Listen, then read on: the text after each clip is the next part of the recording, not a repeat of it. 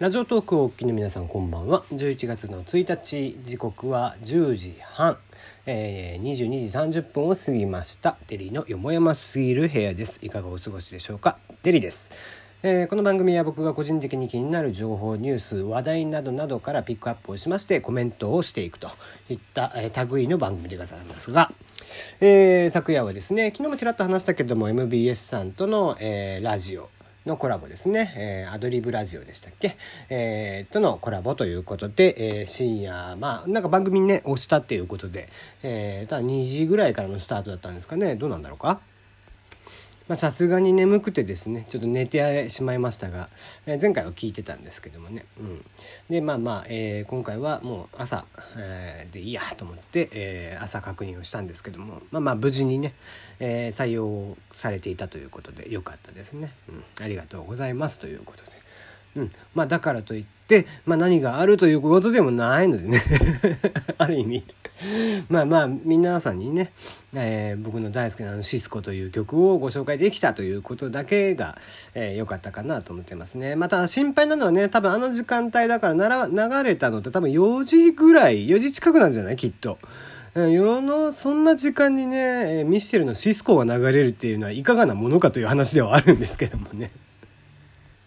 結構激しい目の曲ですからね。もうやっとやっとじゃあ寝ようってしてたところであれ流れてきたら結構目覚める感じになっちゃいますけどね。まあまあ、えー、まだねタイムフリーが聞けるので、えー、まあ、よかったら、えー、聞いて、えもらえたらいいんじゃないかなとは思いますがね。はい。えー、久々にじゃあ質問箱来ていましたので、えー、来て、えー、見てみましょうか。あれかな、えラジオの感想とかなんですかね？はい、えーでは読んでいきましょうか。墨田区民のアデリですっていうことで、えー、アデリさんいつもありがとうございます。えー、テリーさん、えー、哀れなハロウィンユースで溢れてますね。この先どうなっちゃうの？って不安でいっぱいだ。年々暴徒化するハロウィンの結末とは？テリーさん予測お願いしますということで、ラジオの感想ではないという話でしたけども。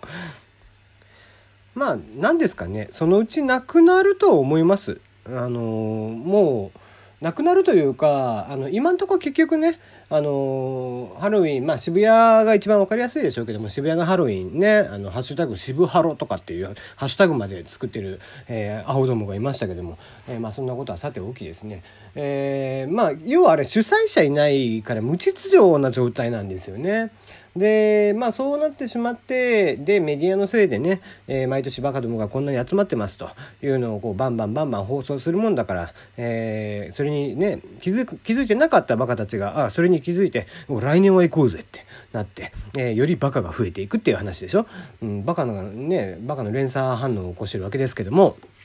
まあそんな中ですね、えー、まあそのもうすでにね今年も13人ぐらいですか？逮捕者も出てきていて、うん、もういい加減多分取り締まらないといけないと。まあ地元の人たちからもだいぶ苦情とかも出ているそうですし、うん、まあね渋谷区長もわざわざ声明を出した感じですのでね、えー、まあそうですね。結果としてはだから来年あたりは無差別殺人が起こって、えー、完全に警察が取り締まる、えー、っていうことになるんじゃないかなと。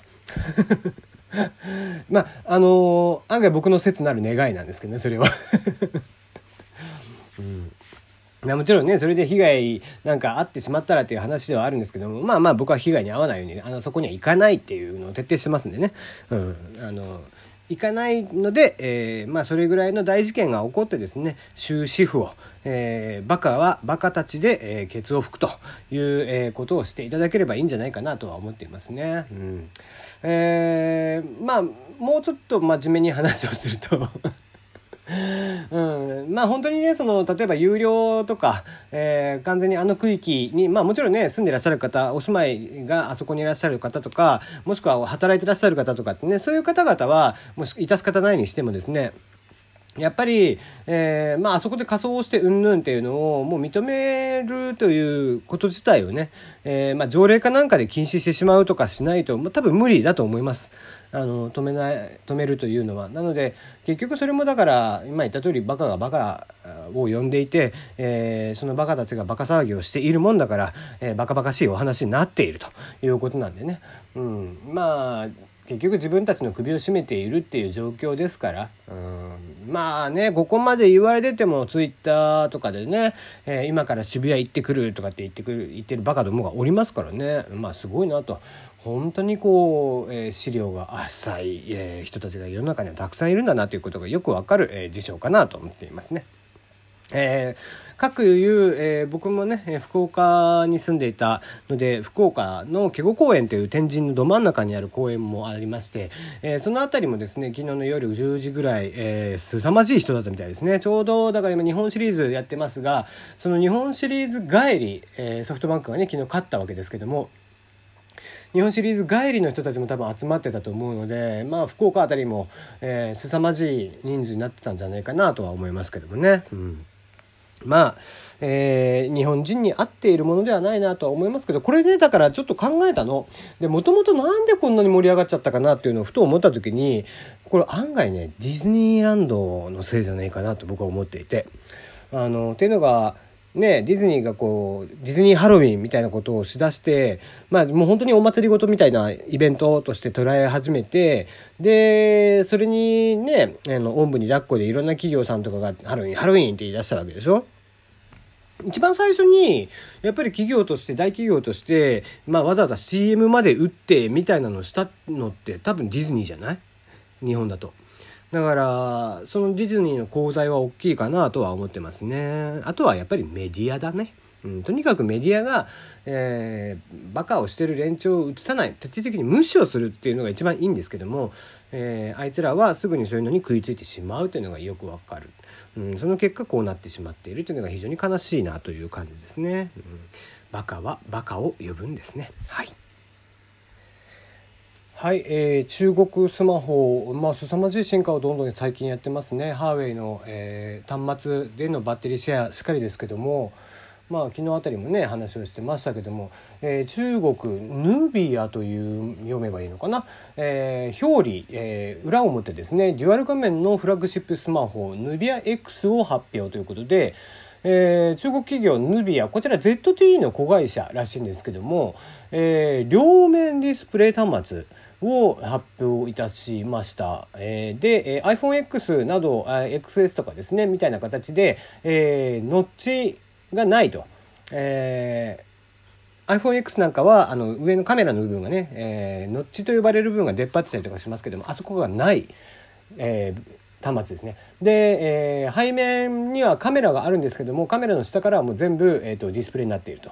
いうことで、えー、両面ディスプレイ、えー、前面ディスプレイの方が6.26インチ、えー、2020、えー、2280×1080 ですね。で背面が5.1、えー、有機 EL の方ですね。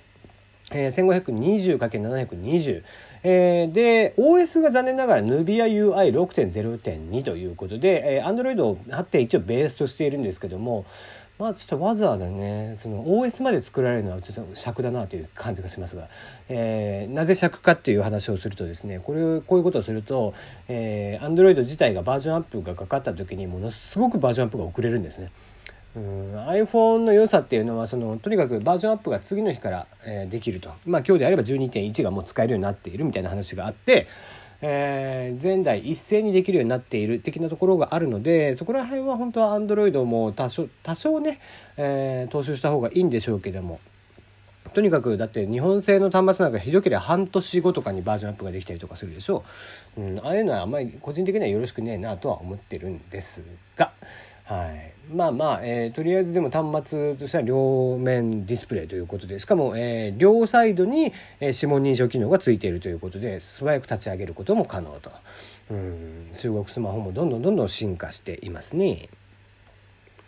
次ですね、えー、たまには国内メーカーの話もしましょうか。外出先でもスマホで自宅の来客対応ができるパナソニックモニター付きドアカメラ、えー、を実際に使ってみました。ということでギガジンさんですね。えー、パナソニックさんが出している、えー、ネットワークスマホ、えー、ホームネットワークシステムですね。スマートホームシステムというものがあって、えー、外出先からでもそのインターホンに誰が来ているのかみたいなのが、えー、使えるということなんですが、えー、パナソニックさんこの手の事業からは撤退した方がいいんじゃないかなとは思いますね。いや需要はあるとは思うんですが、えー、ぶっちゃけそんなにまで大きい市場かと言われたらそうではないと。えー、まあもちろんね、えー、いろんなところでパナソニックさんのこのホームドアとかっていうのは、えー、ホームドアシステムとかっていうのはねあちこち使われたりはしますけどもまあわざわざって感じだな。うん。本当わざわざっていう感じですね。だから開発費をペイできるほどのものなのかっていうとこですよね。まあもちろんパナソニックさんはそういった白物家電であったりだとかこういう家庭用のシステムであったりだとかっていうところには強かったりはしますけども。うん。ちょっとね今一つやっぱりパナソニックさんが、えー、伸びてまあ今はもうあまり伸びていってない状況っていうのはやっぱりこういうところにあるのかなという気がしますね。はい、えー、最後、まあ、個人的なお話なんですけども、まあ、ナナミュージックにね、えー、またティーンネイジライオットのあの2番とかを上げてたりするんですがまあまあそれはねさておきなんですけども何ちゅうかこうあのまあ、3曲目今回ねマキシシングルというので、まあ、3曲目が上がってきてるんですけどもやっぱりねその3曲目の「ごめんね」という曲は販売しかやってない販売とか配信しかやってないんですね。で、えー、通常その米抜のシングル関係は結構ミュージックビデオが全部、えー、流れている、えー、YouTube に流れてるんですけども、まあ、3枚目あ3曲目という、まあ、いわゆる B 面の曲ですね。の曲っていうのが、えー、まあ無料では聴けないと。いう状況下の中でナナミュージックに全然その伴奏やら、え、が上がってこないんですね。でこれって多分すごい理由があって結構今の現状を表していると思うんです。コンテンツの価値というところのお話につながってきているような気がするんですね。えー、とにかくお金を払わない、えー、若者たちがコンテンツいいものであってもお金を払わないっていうところがやっぱり時代が来ているなというのをものすごく、えー、世相を表しているなという感じですね、まあ、若干寂しくはありますが音楽もどんどんどんどん価値が下がっているんだなという印象ですね。ではではまた明日かな。お会いいたしましょう。